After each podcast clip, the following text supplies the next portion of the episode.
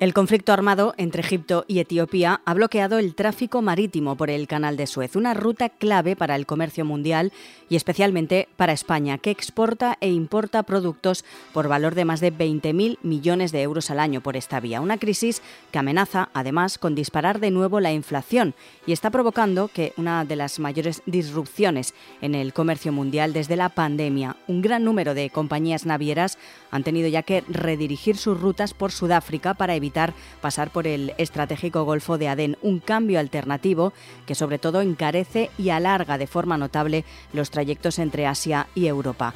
Hoy en Plaza al Día, ¿va a afectar la crisis del Mar Rojo a nuestros bolsillos?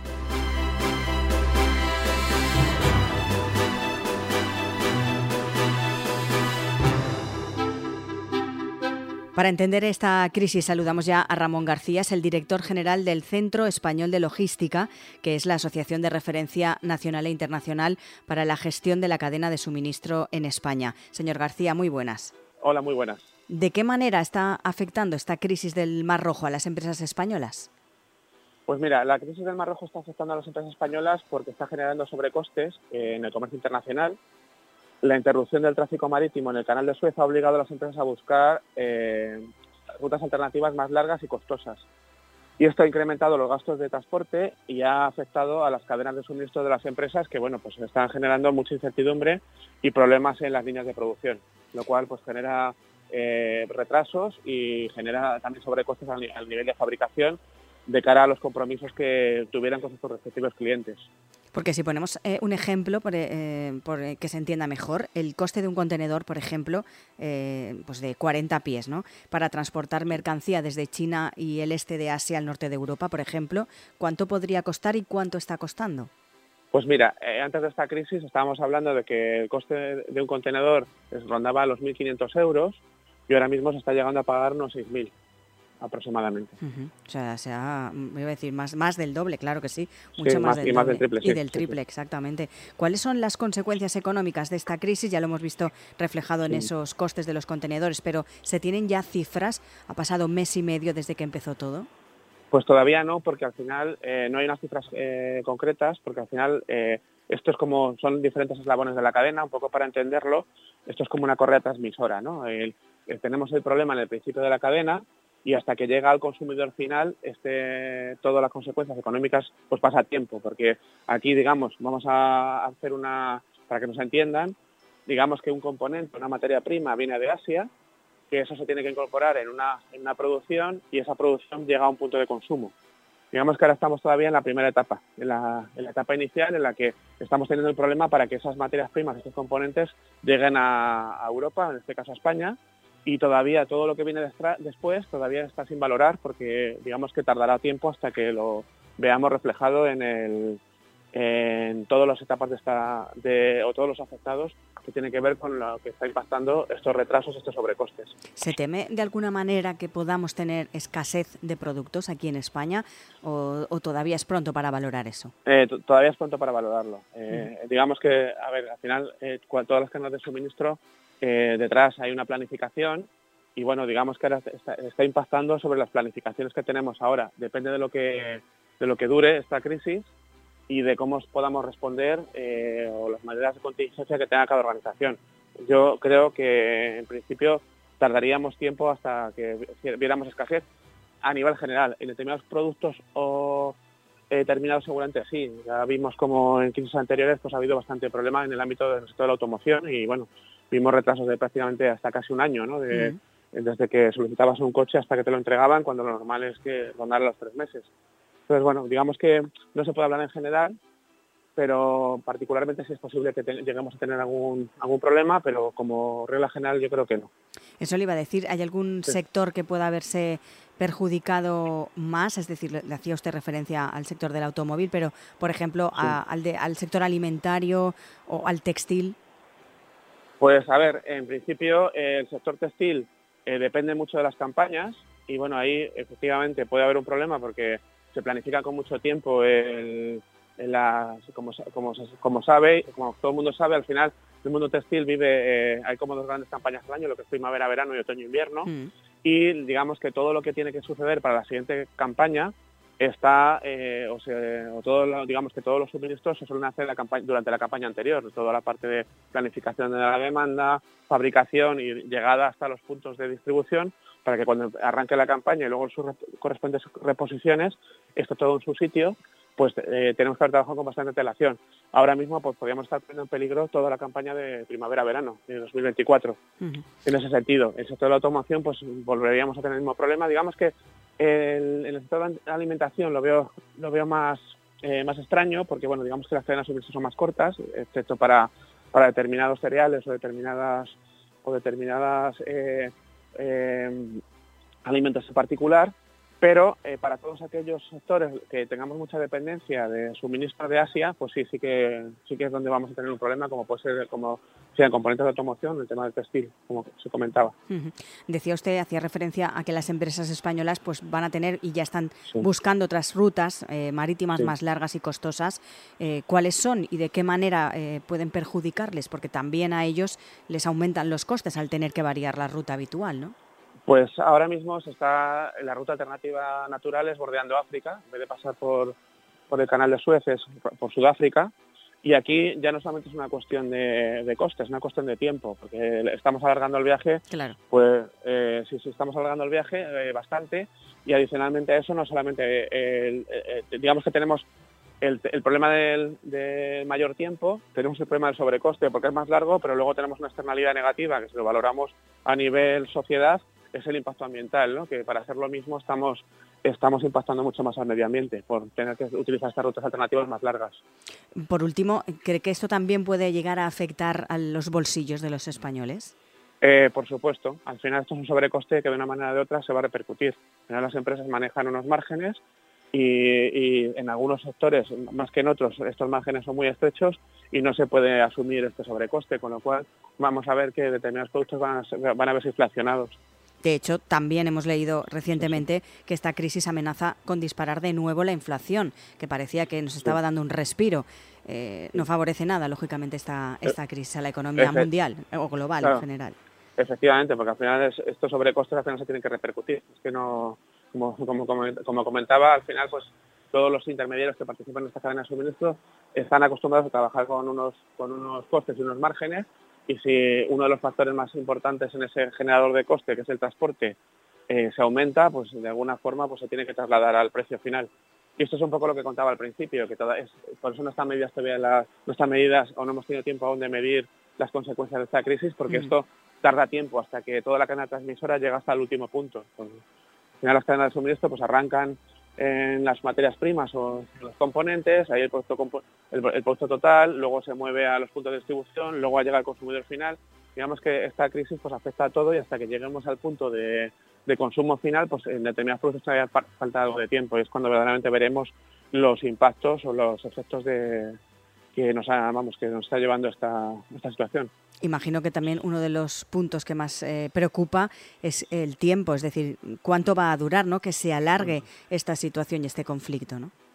Sí, aquí yo creo que preocupan dos cosas, ¿no? Eh, a nivel a nivel más estructural, efectivamente, como, como planteas, pues eh, lo que preocupa es cuánto tiempo nos vamos va, va a durar esta situación. Además llevamos llevamos pues tres, cuatro años que bueno, pues no para de haber disrupciones en las cadenas de suministro y bueno, esto nos pilla eh, un poco mejor preparados que hace, que hace unos años, porque yo creo que ya todas las empresas se, están acostumbradas a manejar la incertidumbre, ¿vale? Pero eh, digamos que eh, esa es una primera preocupación y la segunda es cuánto tiempo va a haber incertidumbre en las cadenas de suministro, porque lo peor que nos podemos encontrar para que las cadenas de suministro funcionen de una manera eficiente es que haya incertidumbre, porque nos encontramos con no sabemos cuándo van a llegar las cosas, como no sabemos cuándo van a llegar las cosas, nuestras planificaciones no son, no son fiables. Mm. Como no son fiables, pues eso puede derivar en paradas de, líneas de producción, eso en, puede generar incluso, bueno, si nos ponemos en lo peor,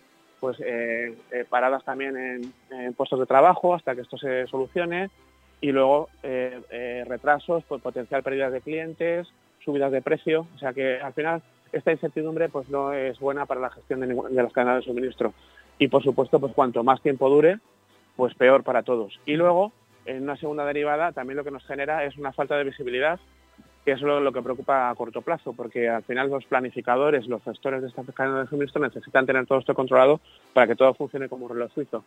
Y estas constantes disrupciones que estamos teniendo en los últimos años, pues hace que, bueno, pues que no tengamos visibilidad de, los eventos o actos que están pasando aguas arriba con la suficiente clarividencia que nos ayuden a gestionar con, con la suficiente premura o sin la necesidad de hacer acopios eh, de inventarios, mm. eh, que eso, bueno, pues al final es un sobrecoste también. Al final, si yo tengo que protegerme ante esta incertidumbre, eso genera que yo tenga que tener pues mis almacenes más llenos por lo que pudiera pasar. Es más espacio almacenado, es más mercancía que no siempre responde a nivel de servicio, es un, mayor, una mayor inversión financiera, porque claro, el tener más, el, tener más mercancía almacenada cuando el ciclo pues, eh, es para más tiempo, pues hace que el circulante pues se vea afectado, o sea que tiene un, efecto financiero importante para las empresas, que en algún caso pues pueden exceder sus límites de crédito.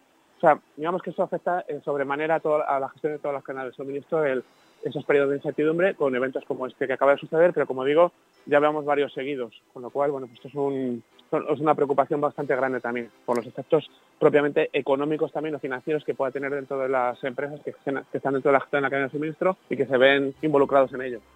Y señor García, ¿qué podemos hacer o qué se puede hacer? ¿Cómo se puede solucionar este problema?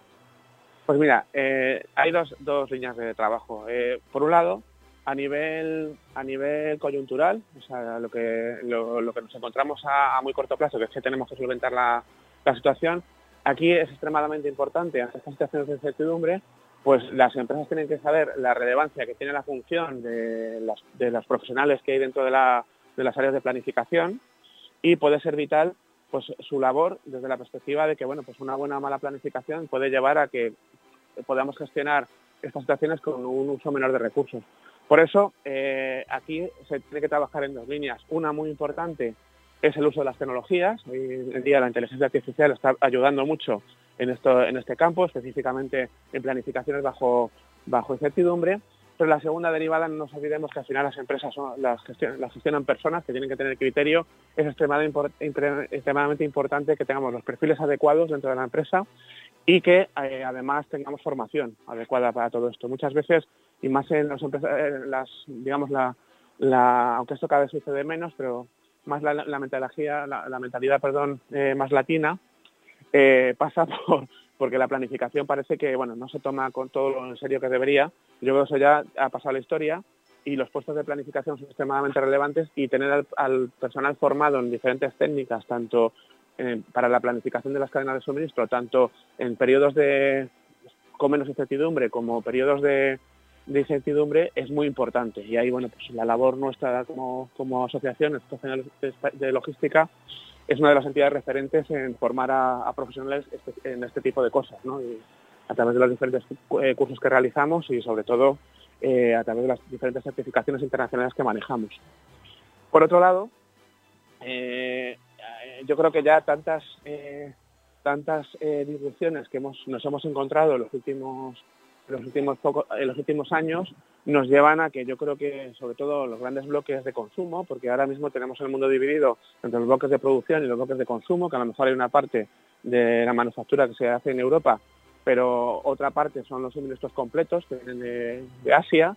Yo creo que ha llegado el momento que bueno pues que tenemos que cambiar el paradigma en el que hemos basado los canales de suministro, que hoy en día eh, están basados en la eficiencia, en coste, y yo creo que cada vez más, pues yo creo que nos estamos dando cuenta que que el nuevo paradigma de la, de la, gestión de la cadena de suministro ya no es solo la eficiencia, es la resiliencia, ¿no?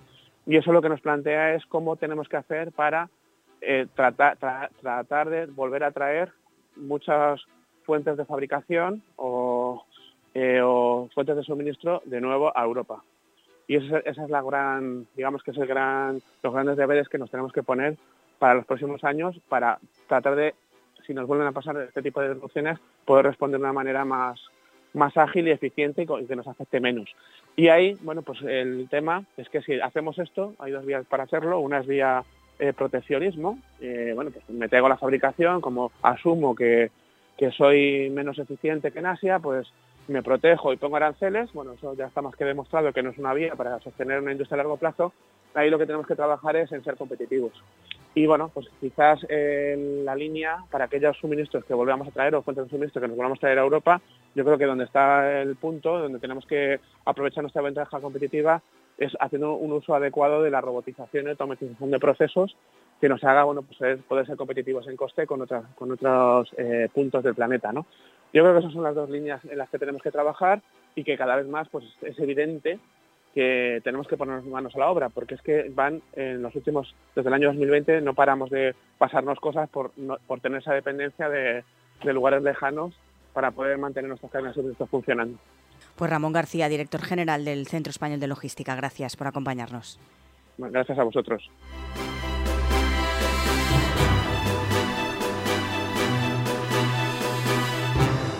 Saludamos a Ramón Gascón, es el coordinador del Grupo de Trabajo de Asia-Pacífico del Club de Exportadores e Inversores Españoles. Señor Gascón, muy buenas. Hola, ¿qué tal? Encantado. En primer lugar, las empresas exportadoras o importadoras ya están registrando retrasos en las entregas. ¿En qué punto nos encontramos? Bueno, efectivamente sí que están registrando retrasos tanto en la llegada de mercancías como en la recepción de mercancías de las que exportamos a Asia.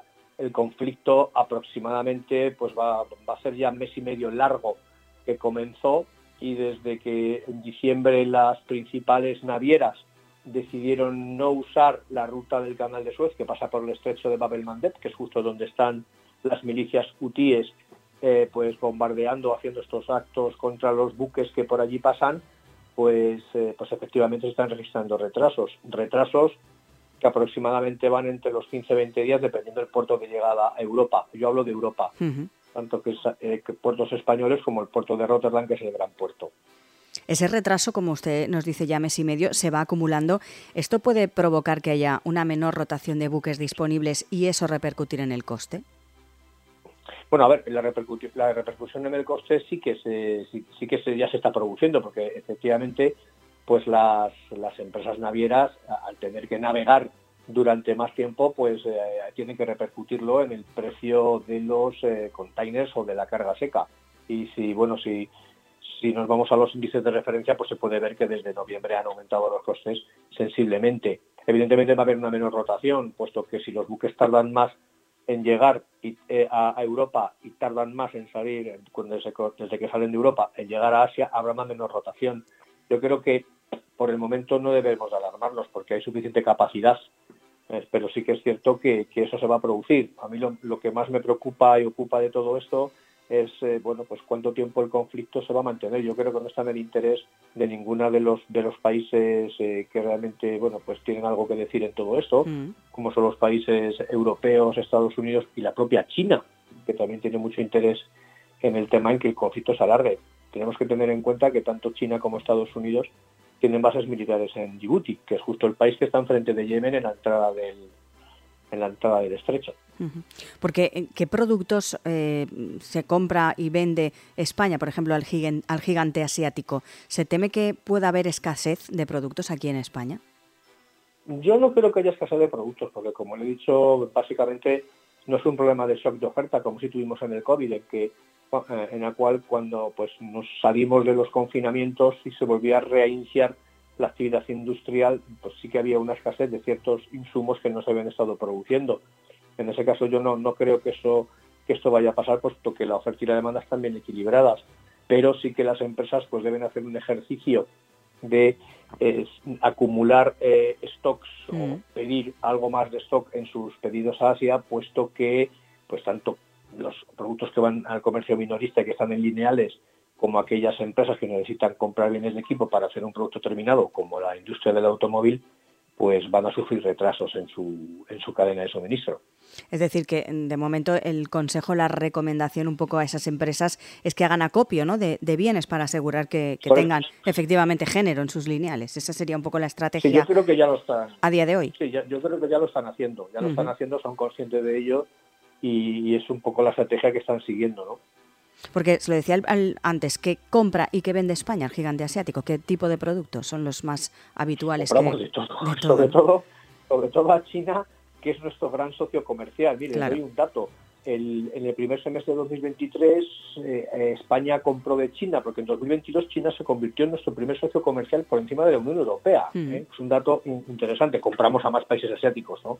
pero nuestro principal socio es, China. Y por dar un dato, pues de China compramos 27.800 millones de dólares y le vendimos 3.600 millones de dólares en el primer semestre de 2023. Todavía la cifra final del año no está publicada, pero pues es una magnitud muy importante y compramos de todo y vendemos pues muchos productos, sobre todo el sector primario. Es decir, es un gran cliente nuestro y como le digo, pues ni en el interés de China ni en el interés de, España hasta que esto se, se alargue. En otros países también compramos de Malasia, vendemos a Malasia, Indonesia, Tailandia, países del sudeste asiático, pero en, menor medida. Nuestra principal fuente de comercio con Asia es China.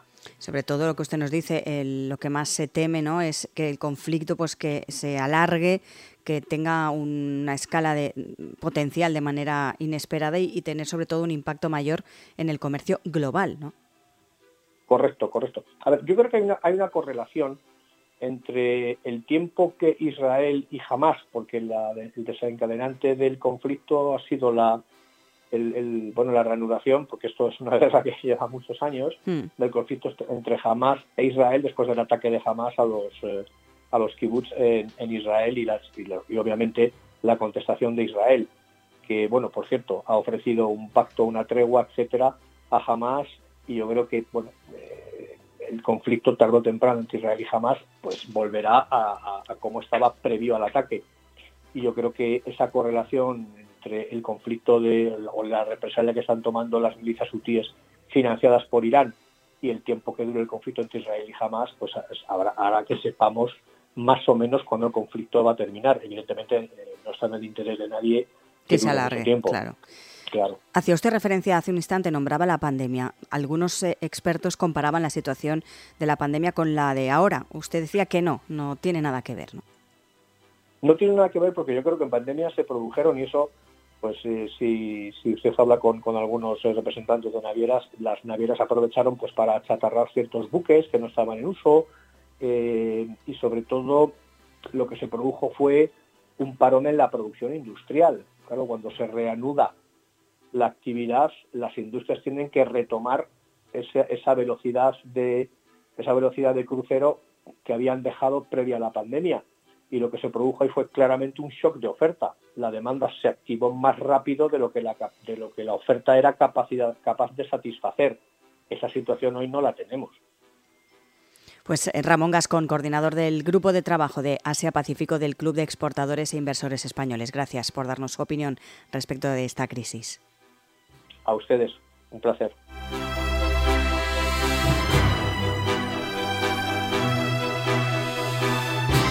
Saludamos también a Jordi Espín, es el secretario general de Transprime, es la Asociación Española de Empresas de Fabricantes y Cargadoras y también es el director de Relaciones Estratégicas de la Asociación Europea de Empresas Cargadoras. Señor Espín, muy buenas. Hola, muy buenas. Empecemos también por hablar eh, qué consecuencias está teniendo ya esta crisis del Mar Rojo para las empresas españolas.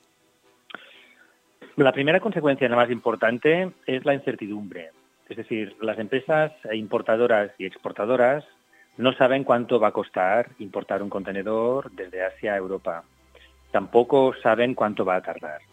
Y la incerteza es algo que cuesta dinero y la logística, que siempre un poco es la ciencia de intentar predecir la estabilidad e intentar estabilizar todos los flujos de transporte, en este sentido es impotente.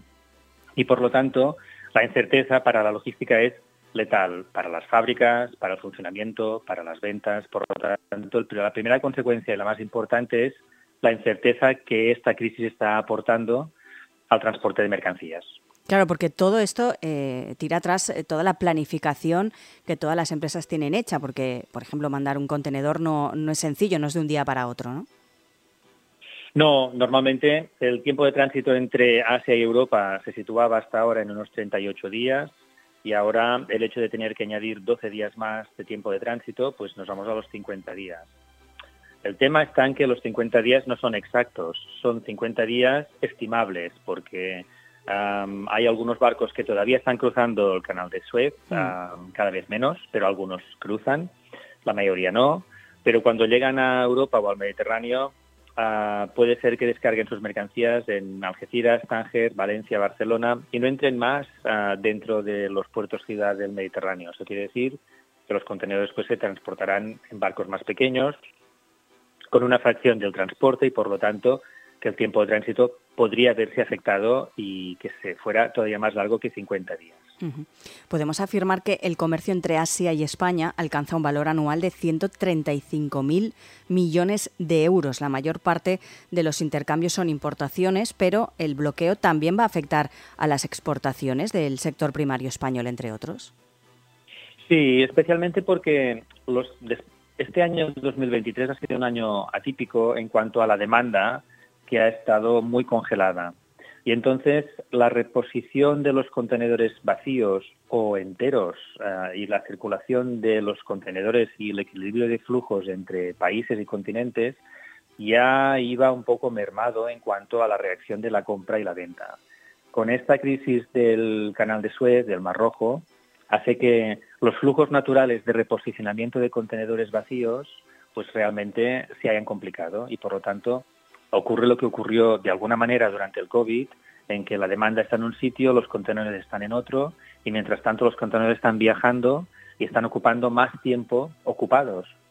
Por lo tanto, cuando se espera que pueda estar disponible para poder cargar, pues evidentemente en aquel momento el contenedor no está. Y esto crea problemas, lo que decía antes, de incertidumbre y también de costes, tanto de almacenaje como de costes de transporte y, de previsión de llegada a destino. Son muchos, señor Espín, los sectores que, se mantienen en alerta, entre ellos, por ejemplo, el textil, también el sector de la automoción. Eh, leíamos también estos días que Volvo y Tesla se han visto obligadas a suspender algunos segmentos de su producción en Europa por falta de componentes. También Michelin ha desactivado parte de la fabricación en sus cuatro centros españoles y otras marcas como SEAT o Ford, pues de momento dicen que sus cadenas trabajan por ahora con normalidad. ¿Es este el sector de la automoción el que más incertidumbre puede llegar a tener? Sí, porque realmente ah, el transporte marítimo se ha mostrado como ineficaz a la hora de poder suministrar ah, productos y componentes de manera just in time, es decir, que llegue un contenedor y el contenedor se está esperando para entrar en la línea de producción, pues esto ya no funciona, ya no es así. Ah, los accidentes en el transporte marítimo cada vez son más frecuentes y cuando digo accidentes me refiero a conflictos bélicos, hmm. desviaciones, problemas con el canal de Panamá, otros problemas que pueden haber con el canal de Suez. Por lo tanto, los accidentes logísticos cada vez son más ah, frecuentes y, por lo tanto, evitan, hacen que la planificación de que llegue un contenedor en un barco y que pueda entrar directo al cabo de dos días en la línea de producción, que esto no pueda ser así. Por lo tanto, se tiene que prever el stock del producto para que cuando la línea lo, lo requiera pueda entrar. Y esto quiere decir más dinero, más incerteza y evidentemente que las líneas de producción tienen que reprogramarse de otra manera diferente y no contar con el transporte como un aliado, sino como un problema. ¿Y cree que todo esto eh, finalmente va a afectar al consumidor, a nuestro bolsillo? Realmente ah, el precio del transporte se ha triplicado en por tres, evidentemente, desde hace ocho semanas. Estamos hablando de unos fletes, de un coste de transporte de unos 1.500 euros a, principios de diciembre y ahora estamos en 6.000. Más allá de ello, el coste del seguro se ha incrementado. Las navieras han aplicado un recargo por el exceso de tiempo de tránsito y, más combustible que van a invertir en este tráfico. Por lo tanto, está alrededor de unos 2.000 euros por contenedor el recargo, más allá del coste del transporte marítimo. Y además los contenedores vacíos tienen un recargo de entre 100 y 200 dólares por reposicionarlo. Por lo tanto, este coste, evidentemente, va a ser trasladado al consumidor. No va a llegar de manera inmediata porque ha llegado después de la campaña de Navidad y va a llegar de manera un poco con decalaje, pero lo que sí que dice el Fondo Monetario Internacional es que cada vez que hay una duplicación o un incremento del 100% de transporte marítimo, esto se traduce en un 0,7% de inflación al cabo de unos 7 u 8 meses. Por lo tanto, allí llegaremos. Decíamos que está afectando al sector de la automoción. Por ejemplo, eh, otras empresas como Opel o Peugeot han recurrido al transporte aéreo para compensar esos retrasos puntuales en algunos barcos. ¿Sería una alternativa el transporte aéreo? ¿De qué manera se puede solucionar esto? La alternativa realmente empezó a fraguarse durante el COVID, hmm. cuando vimos que las producciones estaban tan lejos de Europa y tan ubicadas ah, en terrenos lejanos, que entonces empezamos con lo que llamamos en inglés un nearshoring, que era transportar o mover la fabricación de proveedores más cerca de los centros de producción. Esto durante 2023 se ha revelado complicado porque más allá de llevarlo cerca, es importante llevar los centros de producción y los, componentes a territorios que sean amigos, lo que llamamos friendshoring. Puedo tenerlo muy cerca, pero si hay un conflicto bélico no puedo acceder a él. Por lo tanto, tenemos que buscar territorios y espacios que estén, que estén cerca, pero que además se comuniquen bien y donde no haya conflictos de cualquier índole.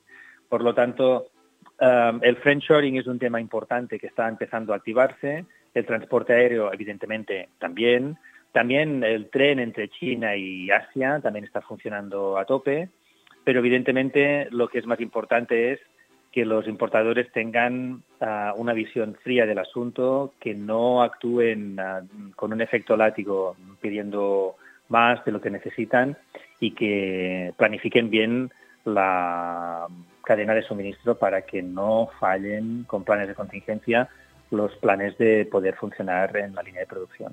Porque ¿qué es lo que más preocupa desde Transprime a, corto plazo? Lo que más preocupa es la homologación que han hecho las compañías navieras de este incidente, que es un incidente regional ubicado en el canal de Suez, lo han elevado a, accidente global. Y entonces estamos muy lejos del problema que ocurrió durante la pandemia, donde había realmente una disrupción importante logística a nivel mm. global. Las navieras han activado sus palancas de concentración de oferta, sus palancas de incremento de costes y, por lo tanto, incluso el tráfico hacia mm, Estados Unidos se está viendo tensionado por los costes y por la disponibilidad de contenedores.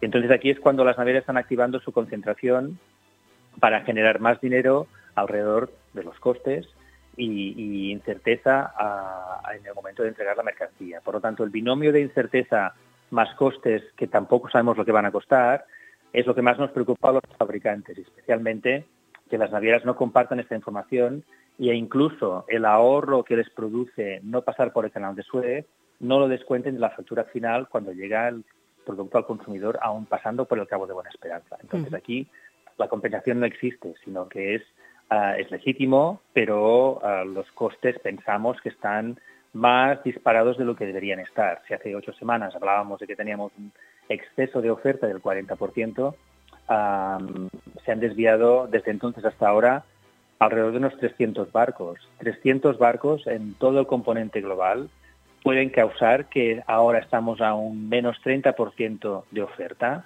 Hemos pasado del más 40 al menos 30. Aquí hay algo que a nosotros no nos cuadra. Y esta incerteza y esta incertidumbre y esta opacidad es la que más nos preocupa. Pues eh, Jordi Espín, recordamos que es el secretario general de Transprime, la Asociación Española de Empresas de Fabricantes y Cargadoras, y también director de Relaciones Estratégicas de la Asociación Europea de Empresas Cargadoras. Gracias por acompañarnos. Gracias a vosotros.